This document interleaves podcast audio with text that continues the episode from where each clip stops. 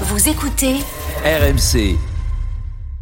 RMC, la matinale week-end. le portrait de Poincaré. Chaque dimanche, la personnalité qui fera l'actualité de la semaine avec Nicolas Poincaré. Une femme dont vous entendrez beaucoup parler mercredi prochain, jour euh, de la journée internationale des, des droits des femmes, et il s'agit de Gisèle Halimi.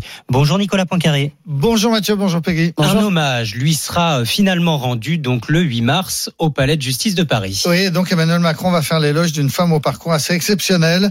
Née en Tunisie d'une mère juive pratiquante et d'un père berbère, elle s'impose comme rebelle et comme féministe dès l'enfance. Elle racontera souvent qu'elle a fait des grèves de la faim toute petite pour obtenir le droit de lire des livres et pour ne pas avoir à servir à table ou à faire le lit de ses frères. Devenue ensuite avocate, elle défend les indépendantistes algériens, notamment Jamila Boupacha, une femme accusée d'avoir organisé un attentat qui risquait la peine de mort. Gisèle Halimi, soutenue par Simone de Beauvoir et par Picasso, avait démontré que les soldats français avaient obtenu ses aveux par la torture et le viol.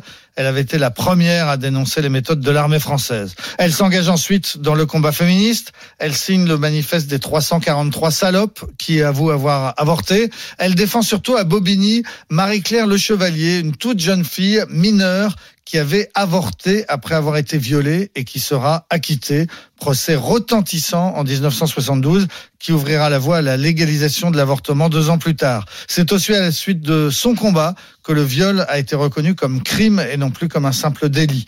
Proche de François Mitterrand, elle a été élue députée en 1981, puis elle a été ambassadrice de France auprès de l'UNESCO. Elle est morte à 93 ans en 2020. Il fallait bien lui rendre hommage, sauf que ça a été très compliqué à organiser. Oui, en janvier 2021, Benjamin Stora avait proposé qu'elle rentre au Panthéon dans le cadre de la réconciliation entre la France et l'Algérie et Emmanuel Macron à l'époque semblait d'accord, la famille aussi.